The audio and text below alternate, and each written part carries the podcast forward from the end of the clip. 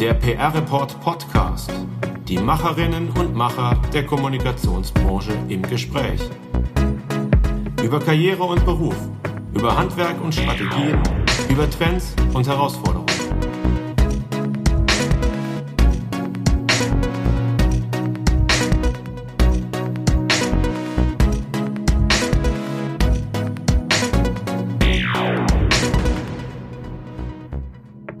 Ganz herzliches Hallo zum PR Report Podcast. Mein Name ist Daniel Neun und ich freue mich sehr, Sie auch im Jahr 2021 als Hörerinnen und Hörer bei unserem Podcast begrüßen zu dürfen.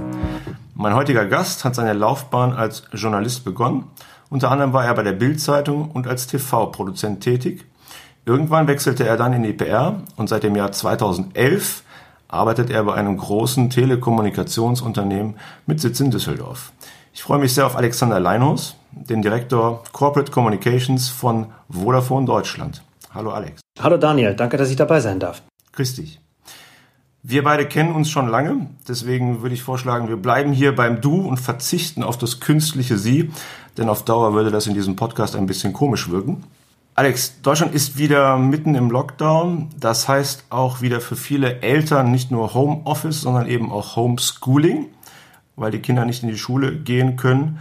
Du selbst hast zwei Kinder, glaube ich, und hast deine eigene Situation neulich mal ganz schön beschrieben. Du bist derzeit Kindergärtner, Krankenpfleger, Lehrer, Koch, Putzmann und irgendwie auch ein bisschen Kommunikator. Wie bekommst du das alles unter einen Hut? Ich muss gestehen, das frage ich mich auch selber jeden Tag oder jeden Abend, wenn ich äh, mit allem durch bin äh, in diesen verschiedenen Rollen. Man schwankt in diesen Tagen so ein bisschen zwischen Dankbarkeit, Demut, Dystopie oder Homeoffice-Depression. Zumindest ist es irgendwie ein Auf und Nieder, finde ich. Also ich glaube, auf der einen Seite können wir froh sein, A, überhaupt einen Arbeitsplatz zu haben, auch wenn der eben zu Hause ist. Aber eben weil er zu Hause ist, ist er eben sicher. Also die ganze Kampagne äh, bleibt zu Hause, geht nicht mehr ins Büro, kann ich in diesen Tagen nur unterstützen.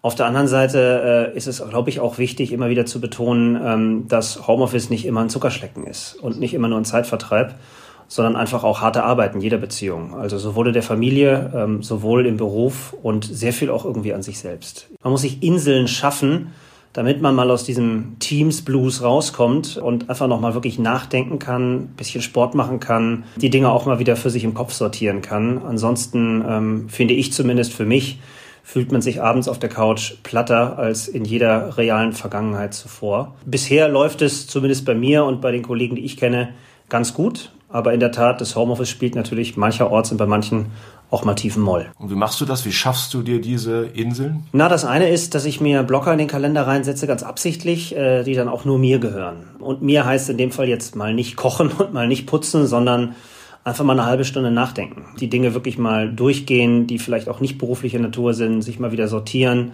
Sport ist eine Geschichte geworden, die in meinem Leben eine deutlich stärkere Rolle eingenommen hat als zuvor. Zuvor hat man es immer aufgeschoben und gesagt, ach, keine Zeit. Dann blickt man irgendwann auf die Waage oder auf die immer enger sitzende Hose. Das macht auch keinen Spaß. Ich glaube aber, Sport oder Betätigung abseits dieses Berufsalltags oder dieses Homeoffice-Alltags ist total wichtig. Und nach so einer halben Stunde Joggen oder einer Stunde irgendwie Training, was auch immer man machen möchte, da dankt einem der Körper und es dankt einem, finde ich, vor allen Dingen auch der Geist. Man fühlt sich auch deutlich aufgeräumter und warmer wieder raus. Ansonsten ist das alles nur eine Mühle. Und da braucht es halt scharfe Zäsuren, die man sich irgendwie gibt. Ich glaube, auch im Team muss man als Führungskraft viel näher hingucken, wie es den Menschen geht. Ich habe mir zur Aufgabe gemacht, viel häufiger meine Kollegen anzurufen, Telefonate zu führen und nicht nur das Fachliche und Arbeitstechnische zu besprechen, sondern auch mal wirklich das Persönliche. Wer will, erzählt. Wer nicht will, erzählt nicht. Das ist völlig in Ordnung, wobei wir ein relativ enges freundschaftliches Verhältnis haben, auch im Team, bei dem der wirklich auch teils private Austausch gut tut. Und das nächste, was ich mal probieren möchte, sind äh, sogenannte Gespräche. Den Tipp habe ich von meiner Frau. Sobald wir uns wieder ein bisschen sehen können, mit den Leuten einfach mal treffen. Einfach mal durch den Wald gehen, eine Stunde reden, sich austauschen, sich vor den Kopf gucken auch gerne dann außerhalb von Campus und Co. Äh, in ungewohnter Atmosphäre. Ich glaube, das, das gibt einem auch nochmal im wahrsten Sinne des Wortes neue Horizonte. Also ich glaube, bei Vodafone, bei euch ist das mit dem Homeoffice relativ strikt. Also ich glaube, du bist seit März mit deinem Team sehr, sehr, sehr, sehr selten im Büro gewesen, oder? Ja, das ist richtig. Also wir haben ja zwei, wenn nicht gar drei große Wellen gesehen. Äh, in der ersten Welle hat äh, Vodafone gesagt, alle Mann, wer kann, ins Homeoffice. Ich glaube, wir waren zu 95 bis 98 Prozent äh, der Mitarbeiter des Unternehmens dann wirklich auch zu Hause. Das war auf der einen Seite einfacher als bei vielen anderen, weil wir dieses Homeoffice-Institut bereits seit acht Jahren eingeführt hatten. Nicht zu 100 Prozent, sondern bis zu 50. Jeder konnte also frei wählen, an welchen Tagen er in Abstimmung mit der Führungskraft auch mal von zu Hause arbeitet. Wir sind da weg von einer Präsenzkultur hin zu einer Vertrauenskultur. Der Claim war irgendwie, Arbeit ist nicht, wo ich bin. Oder Quatsch, Arbeit, Arbeit ist nicht da, wo ich morgens hingehe, sondern wo ich eigentlich bin. Das war schon sehr, sehr gut. Da war schon viel gelernt. Auch von den Führungskräften wurde viel gelernt, dass man eben nicht irgendwie ständig hinter dem Mitarbeiter stehen musste und ihm in den Nacken gucken musste, ob er alles richtig macht, sondern dass man auch auf lange Leine führen kann und auch auf wirklich Distanz. Schwierig war am Anfang so ein bisschen 3000 Menschen aus den Callcentern, die ja wirklich in diesen großen Hallen sitzen alle mit dem Laptop auszustatten und dann ebenfalls äh, ins Homeoffice zu schicken. Aber nun gut, dann hat es halt Gespräche seitdem gegeben, wo vielleicht mal der Hund bellte äh, oder das Kind ein Anliegen hatte. Aber trotzdem wurde das Anliegen des Kunden gelöst. Zwischendurch wurde es ein bisschen aufgelockert, äh, wo es dann auch wieder besser aussah mit Corona. Da hieß es dann, ich glaube, so 10 bis 15 Prozent der Menschen dürfen dann jeweils pro Etage zurück in die Büros. Mehr noch nicht, weil wir einfach vorsichtig sein wollten. Das war auch in Ordnung. Da waren wir froh, sich auch mal wieder zu treffen, auch mal wieder kurz da zu sein. Aber das war bei mir vielleicht so einmal pro Woche bis einmal alle zwei Wochen, ähm, weil ich da auch vorsichtig sein wollte, auch ein bisschen Vorbild sein wollte gegenüber meinem Team. Und dann ging es ja wieder los. Und momentan sind wir wieder wer kann im Homeoffice. Es gibt einige wenige in der Technik, die dafür sorgen, dass vor Ort dann wirklich das Netz auch für die Kunden stabil bleibt, was es bisher auch Gott sei Dank geblieben ist. Und so wird das wahrscheinlich die nächsten Wochen weitergehen. Wir haben dieses Institut jetzt erstmal verlängert bis März und fahren seitdem auf Sicht. Äh, was anderes bleibt uns nicht übrig. Jetzt ist es ja so gewesen, bei ganz vielen Unternehmen und ich nehme an, bei euch auch. Ihr steht als Vodafone Deutschland sehr stark in der Öffentlichkeit. Ihr habt viele Mitarbeiter, ihr seid ein großer Arbeitgeber. Da war jetzt pandemiebedingt in der Kommunikation nicht unbedingt weniger zu tun als vorher, oder? Ganz im Gegenteil. Also gerade in den Anfangswochen der Pandemie äh, war das jede Menge Arbeit. Den ersten Incident, den wir da hatten, war ein, ein möglicher Corona-Fall, auch bei uns im Unternehmen. Es gab einen Fall in England, wo ein Kollege aus Unterföhring, wo wir auch eine Liegenschaft haben, war und der hatte jetzt nicht Corona, aber der hatte halt Kontakt mit einem, der Corona hatte. Bis wir da sicher gehen konnten, dass sich da wirklich nichts bei ihm rausgebildet hatte, äh, haben wir angefangen, ihn und dann wieder auch Leute, mit denen er dort in Unterföhring Kontakt hatte, in häusliche Quarantäne zu schicken und sie zu bitten, so lange nicht zur Arbeit zu kommen, bis nicht klar ist, was da wirklich vorliegt. Und weil ich weiß, dass wenn du interne Anweisungen durchgibst, äh, die ganz schnell auch in der Presse landen, haben wir uns dazu entschieden, mit einer Transparenz rauszugehen und auch Medien äh, davon zu erzählen bevor dann die Medien nur über uns berichten, bevor wir ihnen erzählen, was wirklich Phase gewesen ist. Also haben wir den aufgearbeiteten Fall rausgegeben. Und siehe da, äh, noch am gleichen Tag und wenige Tage danach kamen plötzlich ganz viele Unternehmen mit genau solchen Geschichten um die Ecke. Das mag Koinzidenz der Ereignisse gewesen sein oder irgendwie sowas wie ein Eisbrecher, dass man eben auch drüber reden kann und ich denke drüber reden muss oder musste am Anfang, wenn solche Maßnahmen nötig waren. Das hat schon einiges an Arbeit gekostet, aber danach der größte Wurf war eigentlich die Netzkommunikation, weil wir standen vor der Frage, Freunde, wenn jetzt alle auf einmal ins Homeoffice gehen, wenn vielleicht im Mobilfunk viel weniger los ist, aber die Festnetze anfangen zu glühen und nicht abends irgendwie die Datenlast hochgeht, wenn die Leute anfangen, Netflix zu nutzen oder was auch immer sie äh, mit dem Festnetz tun, sondern bereits morgens um neun der Rechner hochgeklappt wird, was passiert da mit unserem Netz? halten wir das aus? Da war für mich auch eine spannende Frage, für die Technik auch. Äh, unser CEO Hannes Amitsreiter sagte, das ist die Stunde der Netzbetreiber, jetzt gilt es. Jetzt können wir zeigen, was wir wert sind. Und wir haben uns dafür eine sehr transparente Kommunikation zum Zustand der Netze entschlossen. Wir haben jeden Tag sowohl den Regulierungsbehörden als auch der Politik, aber auch den Medien in Form eines ähm, Corona-Tickers den Stand unserer Netze und den Stand unserer Maßnahmen bei Corona durchgegeben. Wie viel Datenvolumen ist da drauf? Wie belastet sind die Netze? Und auch Ausblicke gegeben. Ähm, das war jede Menge Arbeit. Und nachher kam noch dazu, was können wir eigentlich tun? Damit wir den Menschen helfen, die jetzt gerade von Corona betroffen sind. Können wir ihnen extra Datenvolumen aufladen? Können wir äh, kleinere bis mittlere Unternehmen irgendwie unterstützen, wenn bei ihnen, äh, ich sag mal, finanzielle Probleme aufkommen? Und wir die Rechnung vielleicht ein bisschen stunden etc. pp. Da galt es also relativ schnell Masterpläne strategischer und operativer Art auszuarbeiten gemeinsam mit uns. Und unsere Aufgabe war das dann quasi den Mann und die Frau zu bringen und draußen zu kommunizieren. Also es war viel, viel mehr. In den ersten zwei bis drei Monaten war Corona wahrscheinlich 80 Prozent der kompletten PR-Miete, im positiven wie im negativen. Und erst dann fing es langsam an, sich zu normalisieren. Es ist immer noch ein Thema, das mitschwebt, das wir immer noch auf der Agenda haben. Aber nachdem wir den ersten Lockdown mit den Netzen ganz gut hinter uns gebracht haben, ist es, glaube ich, jetzt auch ansatzweise gelernte Praxis, dass unsere Netze durchhalten und wir das geliefert haben und hoffentlich auch weiterhin das liefern können, wofür wir da sind und das ist Menschen verbinden. Und gezwungenermaßen musstet ihr bei Vodafone in der Kommunikation sicherlich viele Dinge anders machen als vorher. Dein Telekom-Kollege Philipp Schindera, der hat bei uns im Interview im PR-Report gesagt, es funktioniert wirklich alles. Hat er recht damit? Es funktioniert alles, was man draußen so sieht. Vieles funktioniert besser als gedacht. Also, dass Pressekonferenzen, für die man früher einen Riesenaufwand betrieben hat mit äh, Akkreditierung, Bestuhlung, Raum, Bühne, Ausleuchtung, Mikrofonierung etc. pp dass die genauso gut, witzigerweise, was jetzt zumindest die Anzahl der Teilnehmer anbetrifft, als auch ähm, den Outcome der normalen Botschaften, dass die genauso gut funktionieren, hätte ich nie gedacht. Ich hätte immer gedacht, oh, pff, ist das nicht eine viel langweiligere, vom Menschen entferntere Kiste? Aber die letzten Monate haben gezeigt, es geht. Und es geht auch. Man muss halt nur den Mut haben, es zu machen. War auch eine neue Art und Erfahrung für uns. Da mussten wir in kurzer Zeit sehr, sehr viel lernen. Haben wir, glaube ich, auch. Aber ich sag mal, der Erfolg der letzten Veranstaltung gibt uns sicherlich recht. Was finde ich nach wie vor nicht so gut funktioniert und was ich finde, was auch total wichtig ist und dazugehört, ist dann wirklich eben der persönliche Kontakt. Ja, ist die Teams-Pressekonferenz beendet, dann geht jeder raus, man hört nur Klick, Klick, Klick, Klick, Klick, alle sind weg, die Teams-Konferenz ist beendet, dann wartet man auf die Coverage.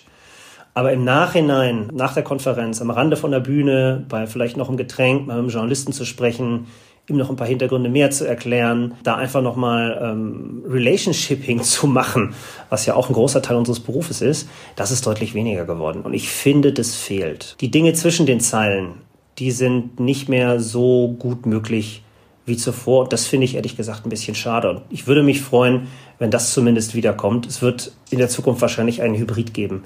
Gewisse Veranstaltungen können, wollen und werden wir dann auch digital führen, auch rein digital. Aber ich glaube, es muss wirklich wieder diese echte Nähe und diese echten Zusammenkünfte geben zwischen Kommunikatoren und Journalisten, weil sich da wirkliche Beziehungen und vertrauensvolle und belastbare Beziehungen deutlich besser bilden lassen oder aufrechterhalten lassen als nur übers Digitale. Macht sich das bemerkbar in der Berichterstattung, dass das fehlt? Nein. Ich hätte jetzt kein sachliches Beispiel, das ich jetzt aufzeigen könnte. Das ist ein Gefühl von mir ich würde da gerne mehr ran und näher ran oder genauso wieder nah dran sein wie früher. Vielleicht zeigt sich das erst über die Zeit, was es da mit uns und unsere Beziehungen macht. Bisher ist es ein reines Gefühl. Ich kann es nicht empirisch nachweisen.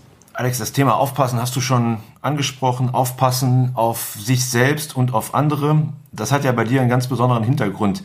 Ich erinnere mich gut an den Kommunikationskongress 2019 da hast du mich und viele andere, die dich da haben sprechen hören, sehr bewegt. Du hast nämlich damals sehr eindrücklich und sehr persönlich auch über dein Burnout gesprochen. An den Reaktionen damals im Saal, ich schätze, da waren so 100, 150 Leute, vielleicht auch ein bisschen mehr, an den Reaktionen auf unsere umfangreiche Berichterstattung im PR-Report danach, haben wir deutlich gesehen, du bist beileibe nicht der Einzige in der Branche, der ein Problem hat. Wie geht's dir heute? Wie geht's dir in Zeiten der Pandemie mit deinem Burnout? Ich will es nicht beschwören, aber ich würde mal heute sagen, er liegt nach wie vor hinter mir und es ist gut so. Ein guter Bekannter von mir hat irgendwie mal gesagt, äh, Burnout ist wie Raucher oder Ex-Raucher. Einmal gehabt, äh, wirst es eigentlich nie wieder los. Zumindest äh, muss man aufpassen, dass man es nicht wieder kriegt. Und so ähnlich wie vielleicht ein Ex-Raucher, wenn er jemand anderen rauchen sieht, immer wieder den Drang zur Zigarette hat so ähnlich äh, kann man sich es vielleicht bei der Burnout vorstellen, dass man so einen kleinen Mann im Kopf hat, der einem dann auch sagt, mm, Achtung, da kommt vielleicht wieder was, äh, wo du aufpassen musst. Den würde ich aber gar nicht als meinen Feind bezeichnen, sondern als meinen Freund, weil der mir früh genug sagt, wann es genug ist. Und das ist eben genau der Mann äh, in meinem Kopf, der mir diese Auszeiten ins Pflichtenheft diktiert. Der mir sagt, Junge, mach mal wieder Sport, äh, Junge, du kommst da wieder in eine Mühle, die nicht gut ist. Ich bin Seitdem nie wieder voll drin gewesen, aber der kleine Mann ist zwischendurch natürlich mal wieder lauter geworden. Warum? Weil du eben nicht nur eine Sache hast, die du verfolgen musst, wie zum Beispiel die Arbeit, sondern eben so vielgleisig und mehrgleisig fährst. Du rennst von Konferenz zu Konferenz, zwischendurch musst du noch Mittagessen machen, dann hat dein Kind vielleicht noch was, deine Frau hat vielleicht noch was, alles total berechtigt.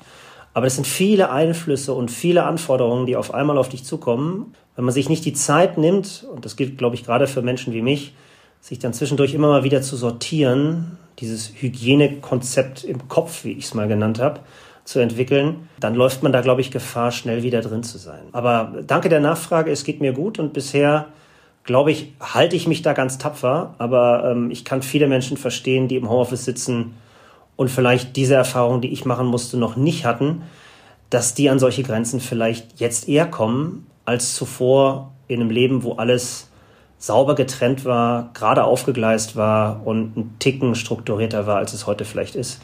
Man muss selbst die Struktur sein und die Struktur vorgeben, sonst wird man irgendwie im schlimmsten Fall von den Realitäten übernommen und das sollte man zu verhindern wissen. Kannst du noch mal erzählen, wie das damals bei dir war? Also ich glaube, du hattest mehrere Zusammenbrüche, du hattest sogar Todesangst, hast du mal gesagt, stimmt das? Das äh, gehört äh, in manchen von solchen Fällen leider Gottes äh, ins Burnout-Pflichtenheft oder dazu. Er äußert sich ganz vielschichtig. So unterschiedlich wie wir Menschen sind, so unterschiedlich sind dann auch die Erscheinungen. Also alles das, was ich jetzt sage, kann nur für mich zutreffen, vielleicht auch für andere, aber das ist jetzt kein medizinischer Rat oder Hinweis.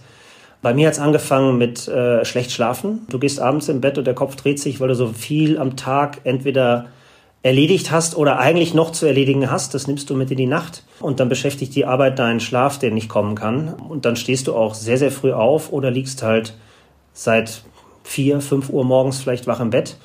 Und dadurch ist dein Schlafpensum natürlich maximal minimiert. Und das schlägt sich auf der einen Seite natürlich auf die körperliche Leistungsfähigkeit, dann wiederum auf die geistige Leistungsfähigkeit nieder. Und dann kommt es tagsüber zu Zeiten, wo es dir wahnsinnig schwerfällt, dich zu konzentrieren. Es kommt zu Zeiten, wo du sehr unruhig und innerlich vielleicht sehr unsicher bist und natürlich dann versuchst, gerade als Kommunikator auf Bühnen und Co., das massiv zu überspielen Gerade wenn du eine Person bist, die sagt, ich gestehe mir Schwäche nicht zu und ich will auch nicht, dass andere dort Schwäche von mir wahrnehmen und ein Nicht-Können, das geht nicht. Aber irgendwann sagt deinem Geist halt deinem Körper, er soll dem Geist sagen, ist genug. Das geht dann hin bis äh, Tinnitus, Bandscheibenvorfälle, Todesangst äh, durch vielleicht Herzschmerz, der aber eigentlich gar keiner ist.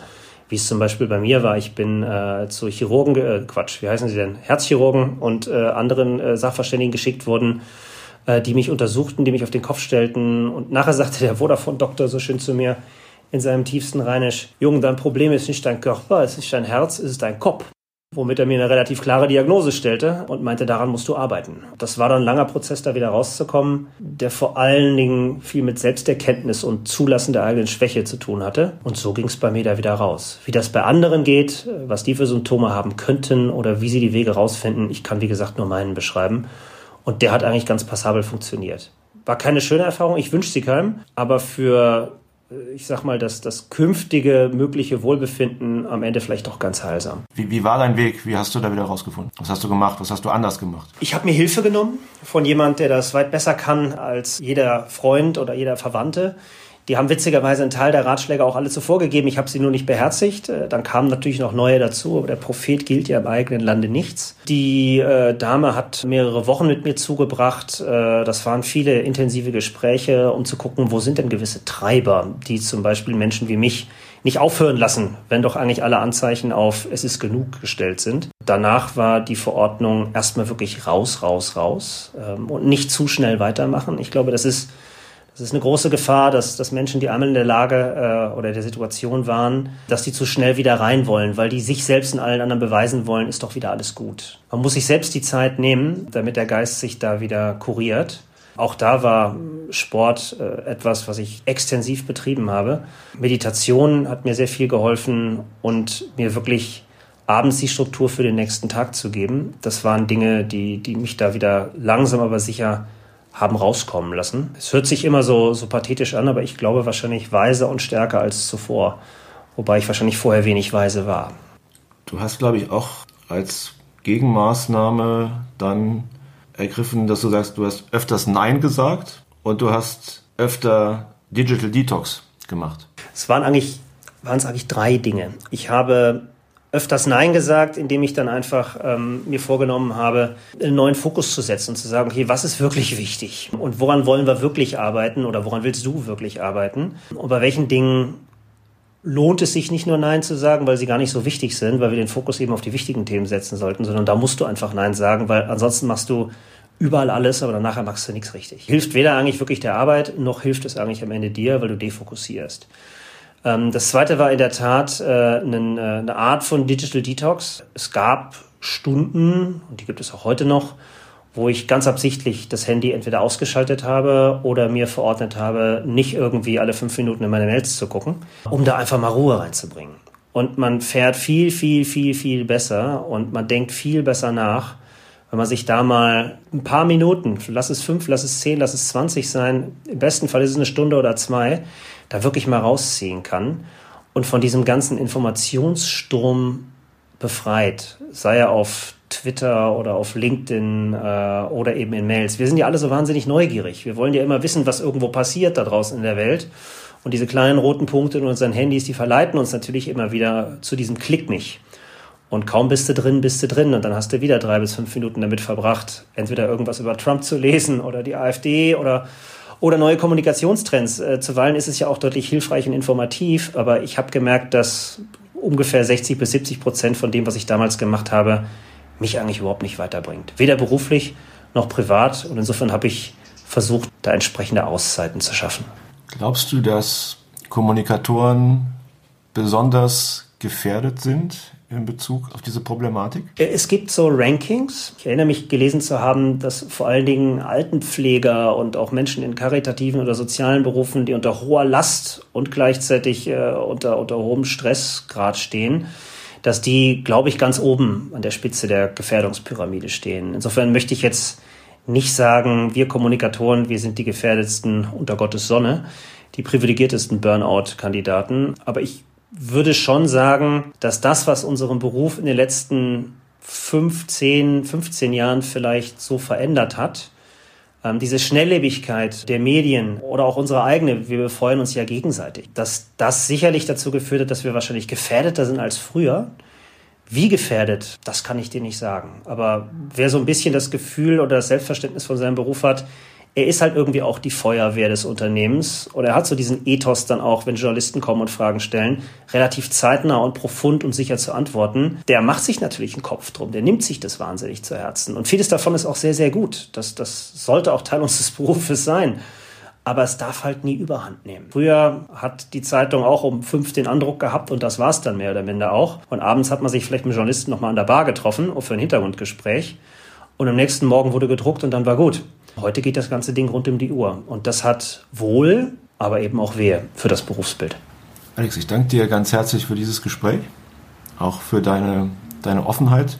Gerne. Und ich nehme mit, Hygienekonzept fürs Hirn, für den Kopf, können wir wahrscheinlich alle ganz gut gebrauchen, auch und gerade in den nächsten Wochen. Das wünsche ich uns allen. Bleiben wir gesund. Danke, du auch. Vielen Dank. Danke. Ciao, ciao.